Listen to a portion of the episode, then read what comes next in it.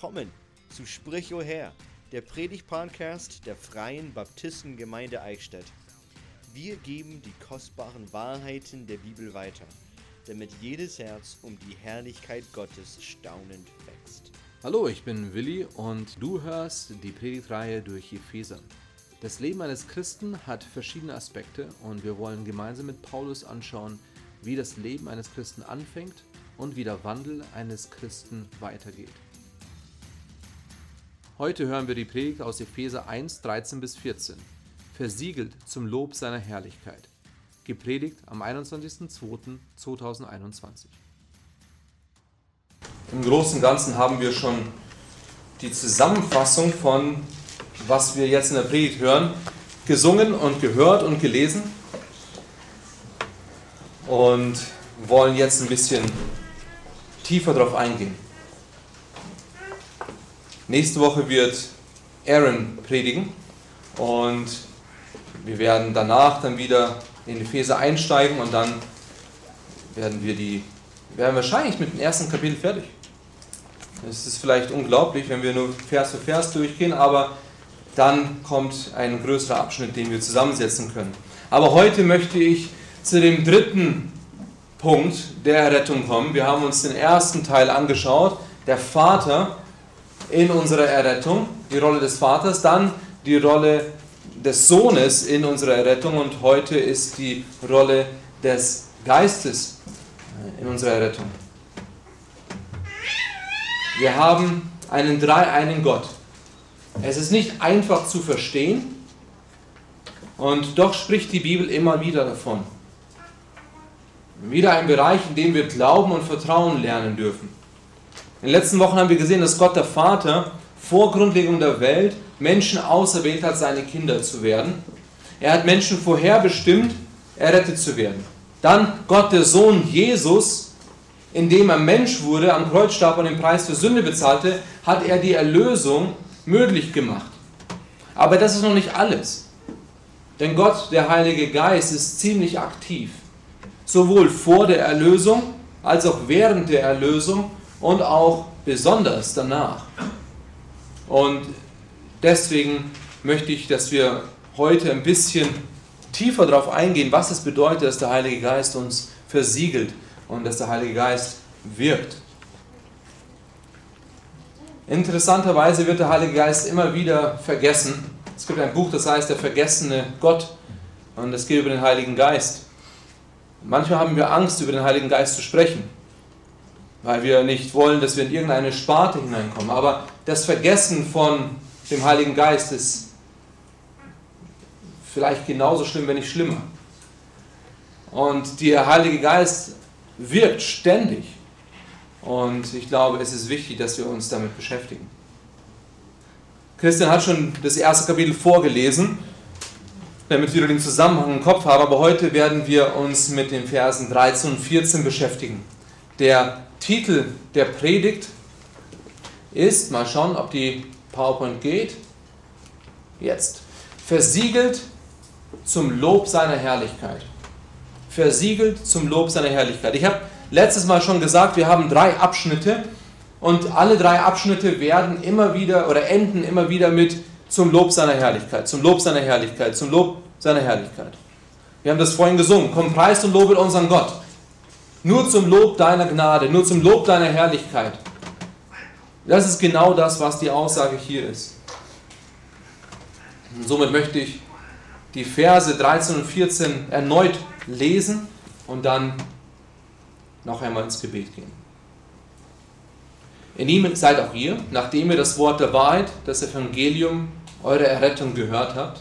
In ihm seid auch ihr, als ihr gläubig wurdet, versiegelt worden mit dem Heiligen Geist der Verheißung, der das Unterpfand unseres Erbes ist, bis zur Erlösung des Eigentums zum Lob seiner Herrlichkeit. Beten wir. Herr Vater, mit unseren Bibeln offen vor uns, bitten wir dich jetzt, dass du uns das lehrst, was wir nicht wissen, dass du uns das zeigst, was wir noch nicht kennen und dass du uns zu dem machst, was wir noch nicht sind. Amen. Meine Hoffnung mit der heutigen Predigt ist, dass wir sehen, was der Heilige Geist macht, wann er es gemacht hat und was es für uns bedeutet. Und somit schauen wir uns an das Wirken des Heiligen Geistes. Das Wirken des Heiligen Geistes einmal vor unserer Errettung, das Wirken des Heiligen Geistes bei unserer Errettung und das Wirken des Heiligen Geistes durch unsere Errettung.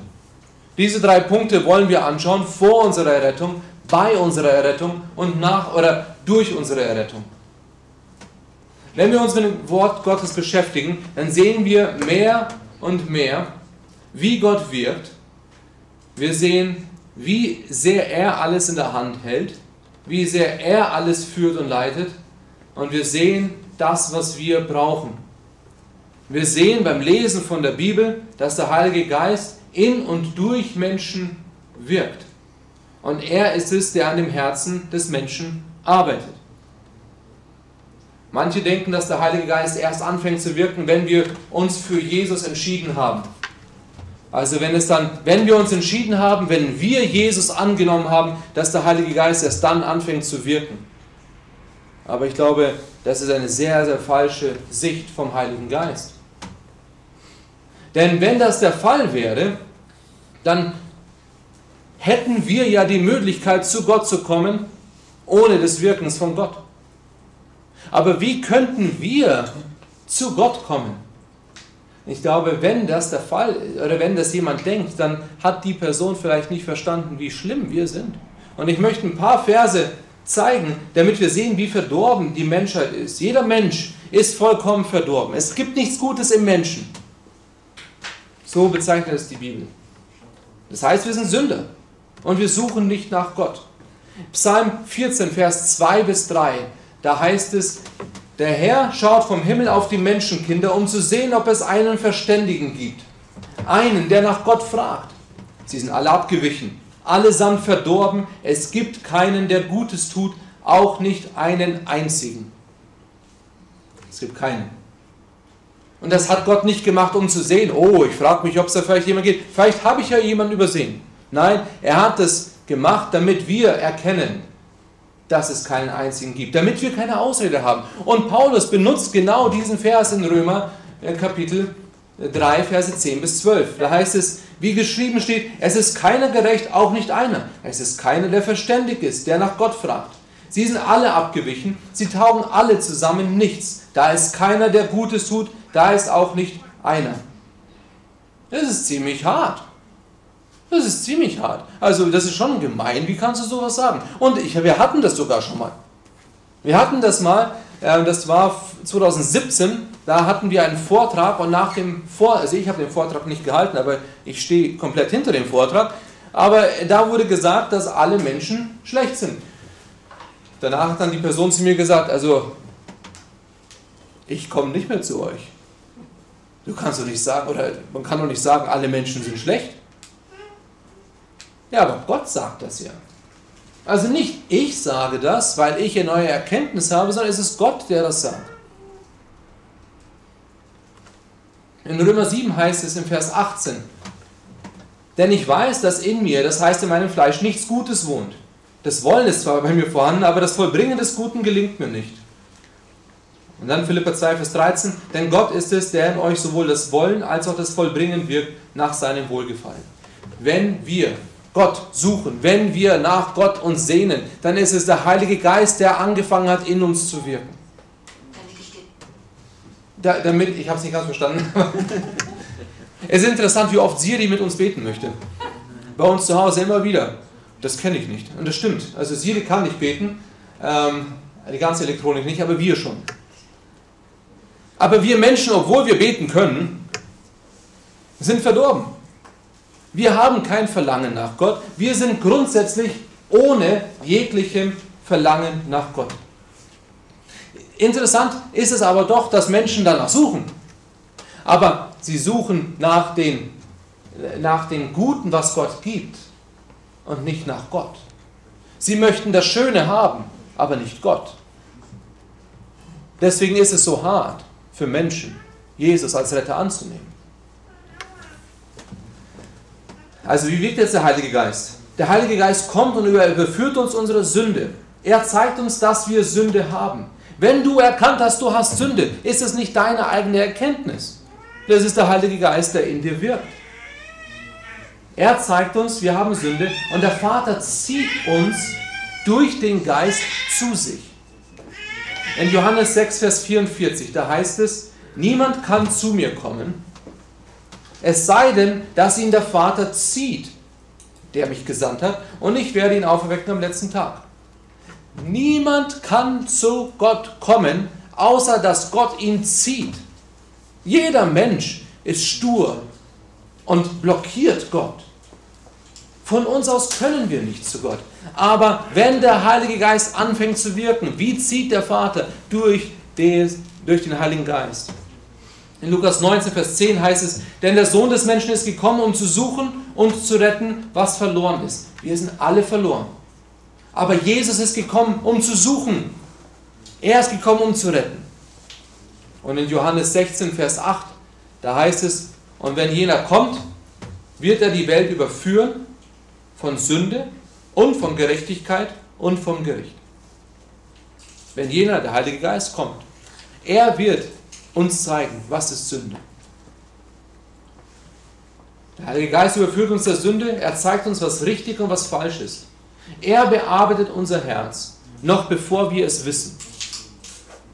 Denn wir suchen nicht Gott, außer er hat den ersten Schritt schon getan. Der Geist gibt uns das Verlangen nach Gott. Der Geist gibt uns den Glauben. Denn einen Glauben aus uns heraus können wir nicht bringen. Wir können nicht aus uns aus glauben. Das sind die Tatsachen, die wir in Gottes Wort immer wieder sehen. Und wenn es dann heißt, ja, der Heilige Geist, was macht er schon? Er ist derjenige, der uns Glauben gibt. Er ist derjenige, der uns führt und zieht. Also, wir haben also vor unserer Rettung den Heiligen Geist, der wirkt. Das ist jetzt noch nicht Epheser 1. Aber wir müssen das verstehen. Denn er fängt nicht erst an, wenn wir errettet sind. Also bei unserer Errettung. Das Wirken des Heiligen Geistes bei unserer Errettung. Vers 13. Da heißt es, in ihm seid auch ihr, nachdem ihr das Wort der Wahrheit, das Evangelium eurer Errettung gehört habt. In ihm seid auch ihr, als ihr gläubig wurdet versiegelt worden mit dem Heiligen Geist der Verheißung. Also es bleibt nicht dabei, dass der Heilige Geist uns der Sünde überführt und uns zu dem Punkt bringt, dass wir unsere Sünden bekennen und Jesus als Erretter annehmen. Es ist nicht so, dass der Geist nur von außen wirkt. Nein, bei der Wiedergeburt geschieht viel mehr. Letzte Woche habe ich euch sechs Begriffe gegeben, die die Wiedergeburt beschreiben oder die die Errettung beschreiben die Rechtfertigung, die Adoption, all das soll uns helfen zu verstehen, dass Gott das alles macht. Und es ist durch den Heiligen Geist, dass er wirkt. Aber in dem Moment der Wiedergeburt geschieht so viel mehr. Vers 13 zeigt uns nochmal, in ihm seid auch ihr, nachdem ihr das Wort der Wahrheit, das Evangelium der Errettung gehört habt, in ihm seid auch ihr, als ihr gläubig wurdet. Ihr habt es gehört, ihr wurdet gläubig. Und zu dem Zeitpunkt wurdet ihr versiegelt mit dem Heiligen Geist. Nachdem ihr das Wort der Wahrheit, das Evangelium eurer Errettung gehört habt, also als ihr gläubig wurdet, seid ihr versiegelt worden. Wir sehen also bei unserer Errettung, der Heilige Geist zieht in uns ein, er wohnt in uns. In dem Moment der Wiedergeburt zieht der Heilige Geist in uns ein. Wir empfangen den Heiligen Geist in diesem Moment. Warum, warum wiederhole ich das so oft? Weil es heutzutage Gemeinden gibt, die sagen, du brauchst den Heiligen Geist und du hast ihn noch nicht. Ja, das kann sein. Natürlich, es gibt genug Menschen, die den Heiligen Geist nicht haben. Das heißt, wenn sie nicht Jesus als ihren Retter haben, dann sagen die Leute, nein, nein, nein. Du bist errettet. Jesus hat dir die Sünden vergeben, aber du musst erst die Taufe des Heiligen Geistes haben. Du musst erst mal zu dem Punkt kommen, dass du den Heiligen Geist bekommst. Aber das ist nicht, was die Bibel lehrt. Ja, es stimmt, in der Apostelgeschichte, in der Übergangsphase gibt es einige Momente, wo das noch nicht da war. Das stimmt. Das ist wahr.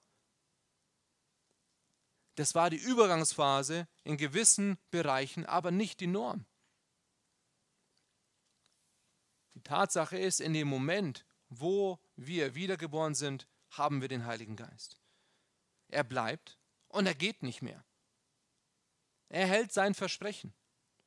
In Galater 3, Verse 2 bis 5 sehen wir, das allein will ich von euch erfahren. Habt ihr den Geist durch Werke des Gesetzes empfangen oder durch die Verkündigung vom Glauben? Seid ihr so unverständig? Im Geist habt ihr angefangen und wollt es nun im Fleisch vollenden? So viel habt ihr umsonst erlitten, wenn es wirklich umsonst ist? Der euch nun den Geist darreicht und Kräfte in euch wirken lässt, tut er es durch Werke des Gesetzes oder durch die Verkündigung vom Glauben? Wir haben den Heiligen Geist in unserer Errettung bekommen. Apostelgeschichte 15, Vers 7 bis 8, da heißt es, ihr Männer und Brüder, ihr wisst, dass Gott lange vor diesen Tagen mitten unter uns die Heiden erwählt hat, dass sie durch meinen Mund das Wort des Evangeliums hören und zum Glauben kommen sollten. Und Gott, der die Herzen kennt, legt für sie Zeugnis ab, indem er ihnen den Heiligen Geist gab, gleich wie uns. Sie haben den Heiligen Geist bekommen. Johannes 3, Vers 5 heißt es, wahrlich, wahrlich, ich sage dir, wenn jemand nicht aus Wasser und Geist geboren ist, so kann er nicht in das Reich Gottes eingehen. Wenn also jemand errettet ist und Jesus darum gebeten hat, dass er ihm die Sünden vergibt, aber er nicht den Geist hätte, was ist das für eine Errettung, die einen, mich, die einen nicht in den Himmel bringt? Das, man kann das nicht trennen. Das ist eins in der Errettung, in der Wiedergeburt sind wir Gottes Kinder und als Kinder Gottes sind wir versiegelt mit dem Heiligen Geist. Er wohnt in uns. 1. Korinther 12, Vers 13. Hier spricht es eben von dem, denn wir sind ja alle durch einen Geist in einen Leib hineingetauft worden, ob wir Juden oder Griechen sind, Knechte oder Freie, und wir sind alle getränkt worden zu einem Geist. Wir sind alle durch unsere Wiedergeburt voll, äh, haben den Heiligen Geist. Aber es ist nicht nur, dass der Heilige Geist in uns wohnt, nein, er versiegelt uns auch. Es geht weiter. In ihm seid auch hier, nachdem ihr das Wort der Wahrheit, das Evangelium eurer Rettung gehört habt, versiegelt worden mit dem Heiligen Geist der Verheißung. Wir sind versiegelt worden. Der Heilige Geist nimmt Wohnung in uns ein. Er wohnt jetzt in uns. Aber er macht noch viel mehr. Er versiegelt uns, versiegelt worden mit dem Heiligen Geist der Verheißung. Wir sehen in Epheser 4, Vers 30. Und betrübt nicht den Heiligen Geist Gottes, mit dem ihr versiegelt worden seid. Für den Tag der Erlösung. Römer 8, Vers 16. Der Geist selbst gibt Zeugnis zusammen mit unserem Geist, dass wir Gottes Kinder sind. 2. Korinther 1, Vers 22. Er hat uns auch versiegelt und das Unterpfand des Geistes in unsere Herzen gegeben. 2. Timotheus 2, Vers 19. Aber der feste Grund Gottes bleibt bestehen und trägt dieses Siegel. Der Herr kennt die Seinen und jeder, der den Namen des Christus nennt, wende sich ab von der Ungerechtigkeit. Die Bedeutung der Versiegelung ist so wichtig zu verstehen. Aber nicht nur zu verstehen, sondern auch zu glauben. In der Bibel sehen wir immer wieder, dass Siegel benutzt wurden. Auch im Mittelalter sehen wir, dass Siegel benutzt wurden. Und auch heute sehen wir, dass Siegel benutzt werden.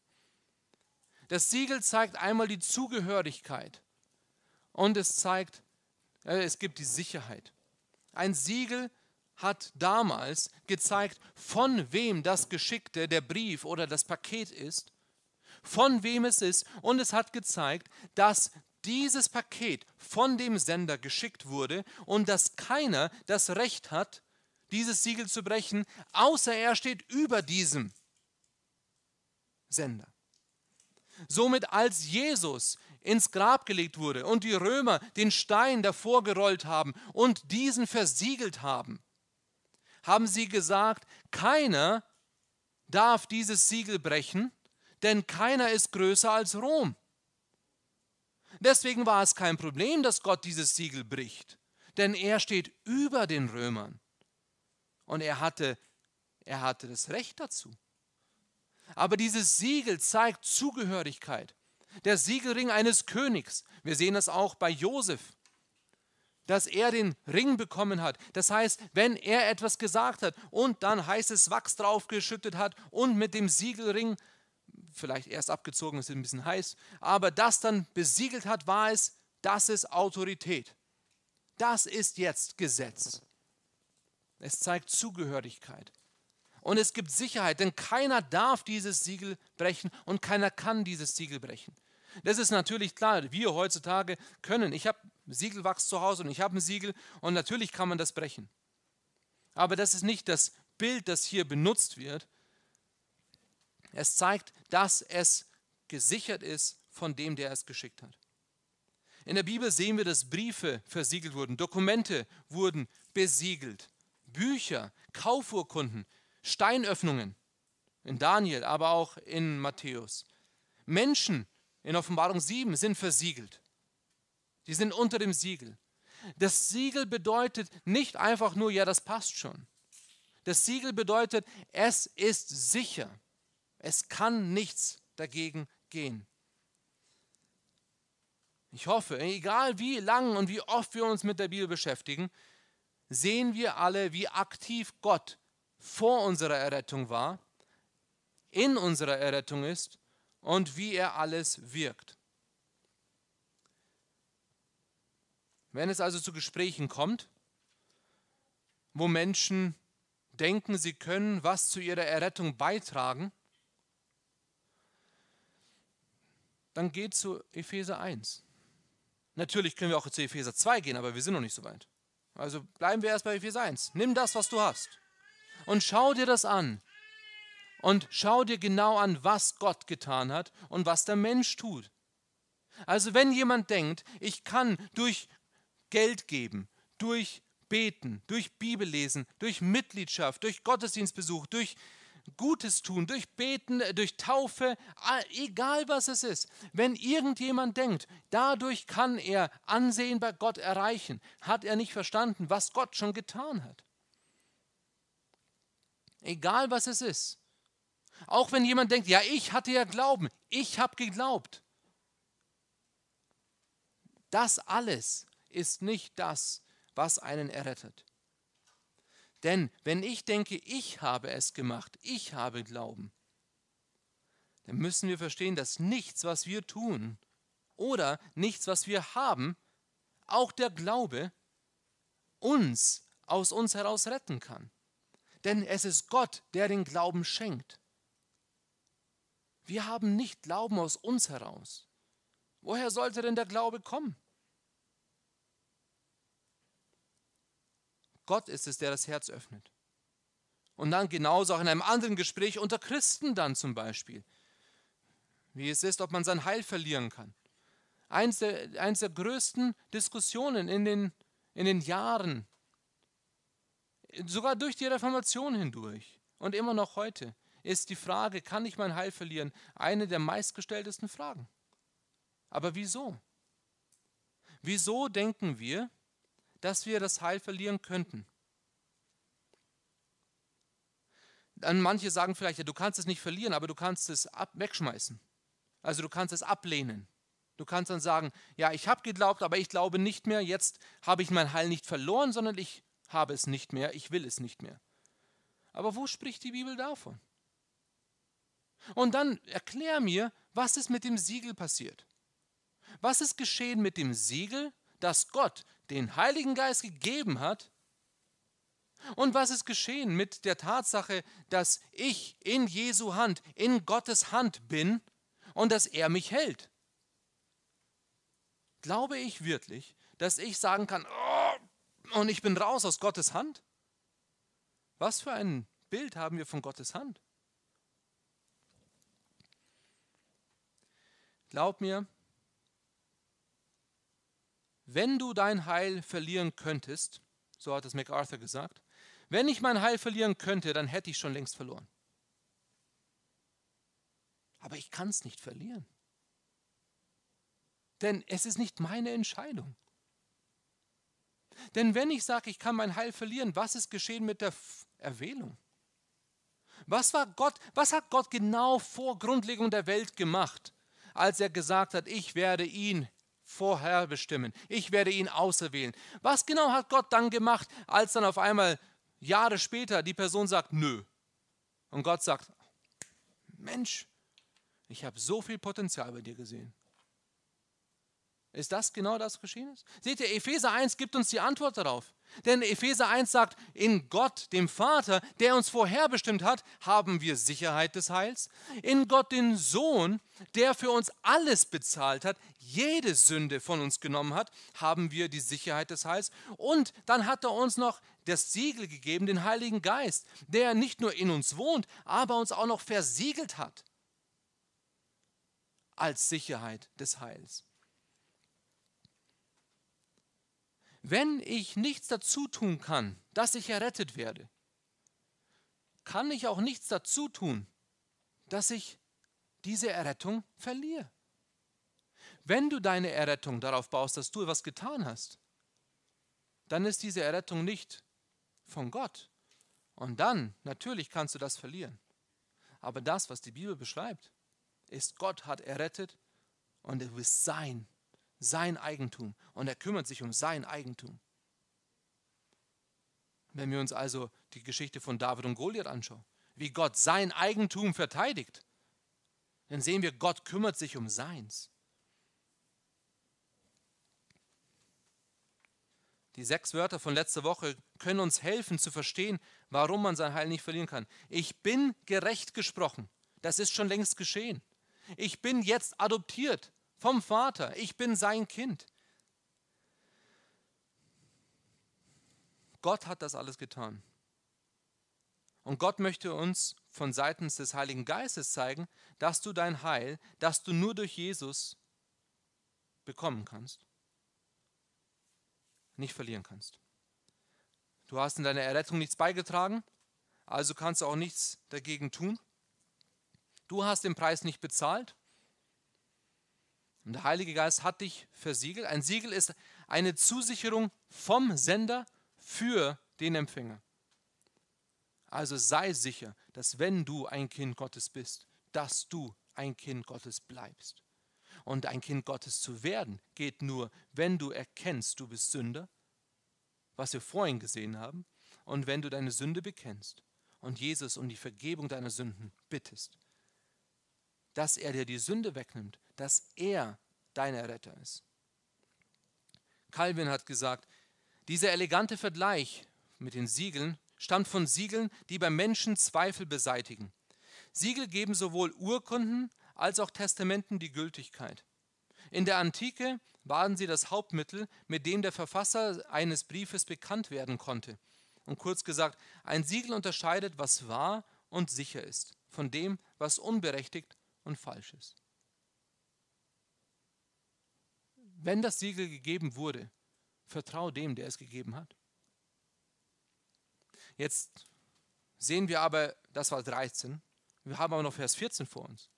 Und Vers 14 sagt uns nicht, dass er das Siegel ist. Nein, jetzt geht es weiter. Der Heilige Geist, Vers 14, der das Unterpfand unseres Erbes ist, bis zur Erlösung der, des Eigentums zum Lob seiner Herrlichkeit.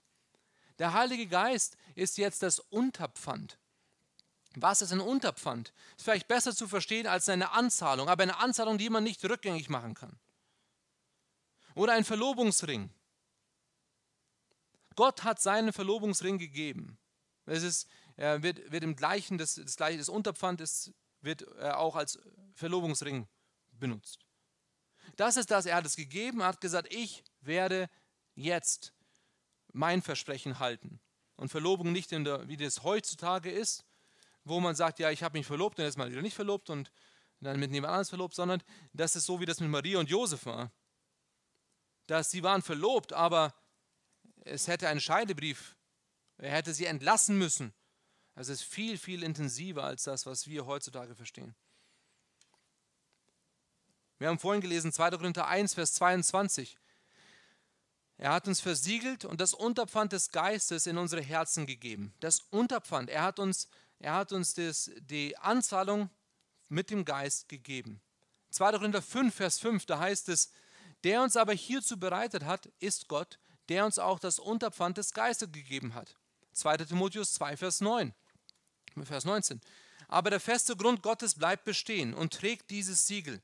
Der Herr kennt die Seinen und jeder, der den Namen des Christus nennt, wende sich ab von der Ungerechtigkeit. Es ist fest. Es ist ein Siegel gegeben und es Unterpfand damit. Das Unterpfand oder das Angeld, diese Anzahlung war eine Vorauszahlung, durch die der Geber sich zur Aushändigung der gesamten Summe bzw. zur Vertragserfüllung verpflichtete. Es war sicher, dass dann der Rest kommt.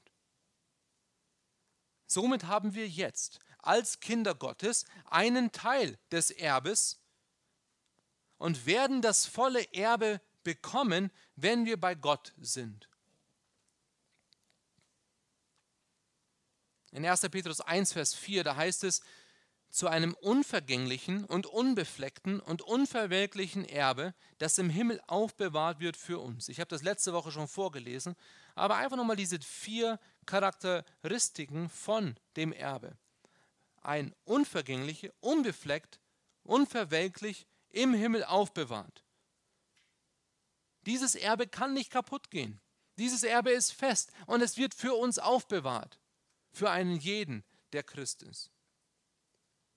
Also der Heilige Geist wirkt in uns vor unserer Errettung. Er wirkt in uns in unserer Errettung und dann wirkt er weiter durch unsere Errettung.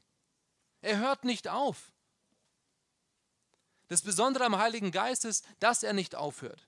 Wir werden in Epheser noch viel über ihn lernen. Aber in Vers 14 lesen wir nochmal, der das Unterpfand unseres Erbes ist, bis zur Erlösung des Eigentums. Er hört nicht auf. Bis zur Erlösung ist er unser Siegel. Bis zur Erlösung ist er in uns. Und das alles zum Lob seiner Herrlichkeit. Der Heilige Geist ist das Unterpfand unseres Erbes bis zur Erlösung des Eigentums und all das zum Lob seiner Herrlichkeit. Der Heilige Geist wirkt, bis wir im Himmel sind. Er ist in uns und er ist bei uns. In Epheser 5, Vers 18 heißt es, berauscht euch nicht mit Wein, worin Ausschweifung ist, sondern werdet voll Geistes. Das ist nicht, dass wir den Heiligen Geist noch nicht haben, sondern wir sollen erfüllt werden vom Heiligen Geist. Wir sollen getrieben werden vom Heiligen Geist. Und nochmal Römer 8, Vers 16. Der Geist selbst gibt Zeugnis zusammen mit unserem Geist. Also wenn du dich fragst, bin ich ein Kind Gottes, dann hast du den Heiligen Geist, der zu dir spricht. Der Geist selbst gibt Zeugnis, dass wir Gottes Kinder sind. Was macht der Heilige Geist jetzt? Er gibt uns die Gewissheit, dass wir Kinder Gottes sind, wenn wir Jesus als Erretter haben.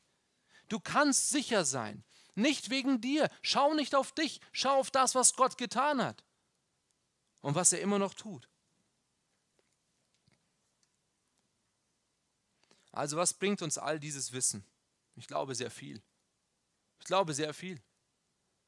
Die Gewissheit unseres Heils ist im Heiligen Geist. Denn Gott hat sein Siegel gegeben. Und seht ihr, es geht gar nicht ohne. Die Errettung ist ohne den Heiligen Geist gar nicht komplett.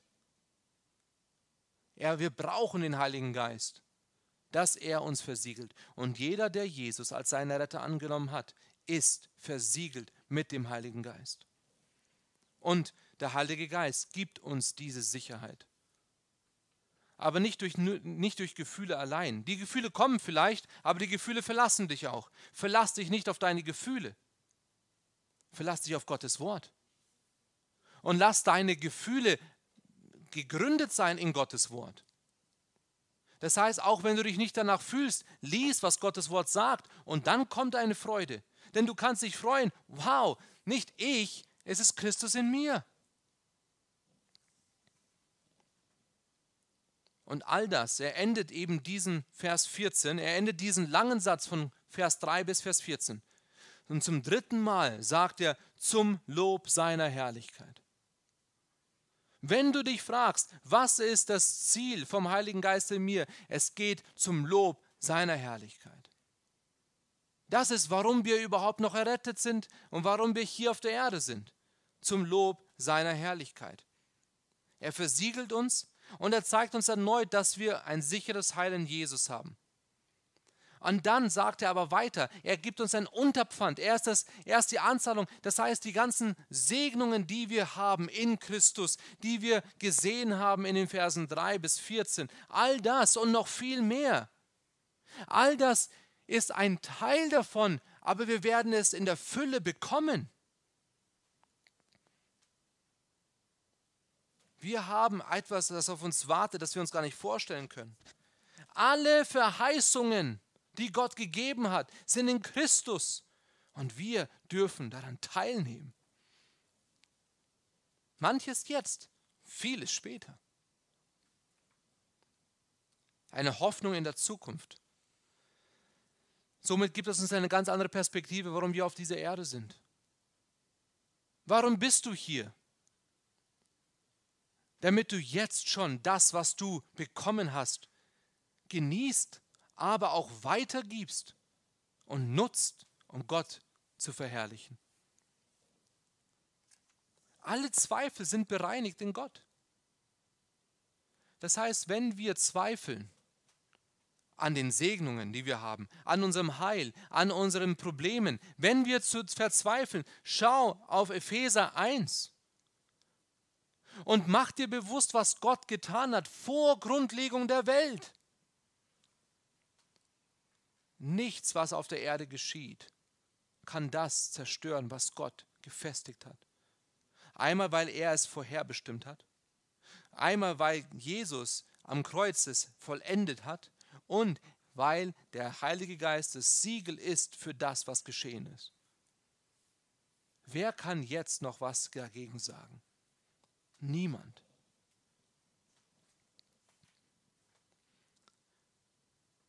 Wir sind berufen, um heilig zu sein. Und ich habe das letzte Woche schon gesagt, wenn wir uns damit beschäftigen, dass wir noch nicht heilig sind, aber heilig werden sollen, es ist der Geist, der in uns wirkt. In Galater sehen wir die Frucht des Geistes. Er ist der, der in uns wirkt. Er hört nicht auf. Vergiss niemals, was der Heilige Geist tut. Wenn wir zweifeln, haben wir vergessen. Deswegen sollen wir lesen. Wenn wir zweifeln, schauen wir nicht auf Christus. Und manchmal zweifeln wir und wir, wir machen Gott zum Lügner. Deswegen hör nicht auf die Gefühle, sondern hör auf Gottes Wort und vertraue, dass die Gefühle kommen. Je mehr du Gott kennenlernst, umso mehr wirst du ihn lieben. Nicht andersrum. Denk nicht, ich muss Gott erst lieben, damit ich ihn kennenlerne. Es, die Liebe kommt durch deine Beziehung mit Gott. Nehmen wir uns ein paar Sekunden und schließen dann im Gebet.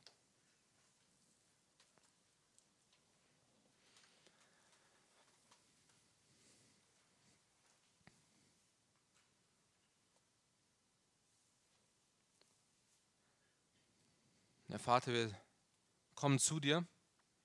Wir können nicht verstehen, wie der Heilige Geist wirkt, wie er uns verändert. Und manchmal fragen wir uns, warum nicht mehr geschieht, warum wir immer noch so stur sind. Aber wir wissen, dass du alles zum Besten wirkst und dass du uns verändern kannst. Und somit bitten wir dich, dass du unser die Härte vom Herzen wegnimmst. Lass uns erkennen, wie großartig du bist. Lass uns erkennen, was der Heilige Geist alles schon getan hat und immer noch tut. Wir sind so dankbar dafür. Und wir wollen zum Lob deiner Herrlichkeit leben. Ich danke dir für alles, was du tust, wie du wirkst und dass du uns Schritt für Schritt veränderst. Amen.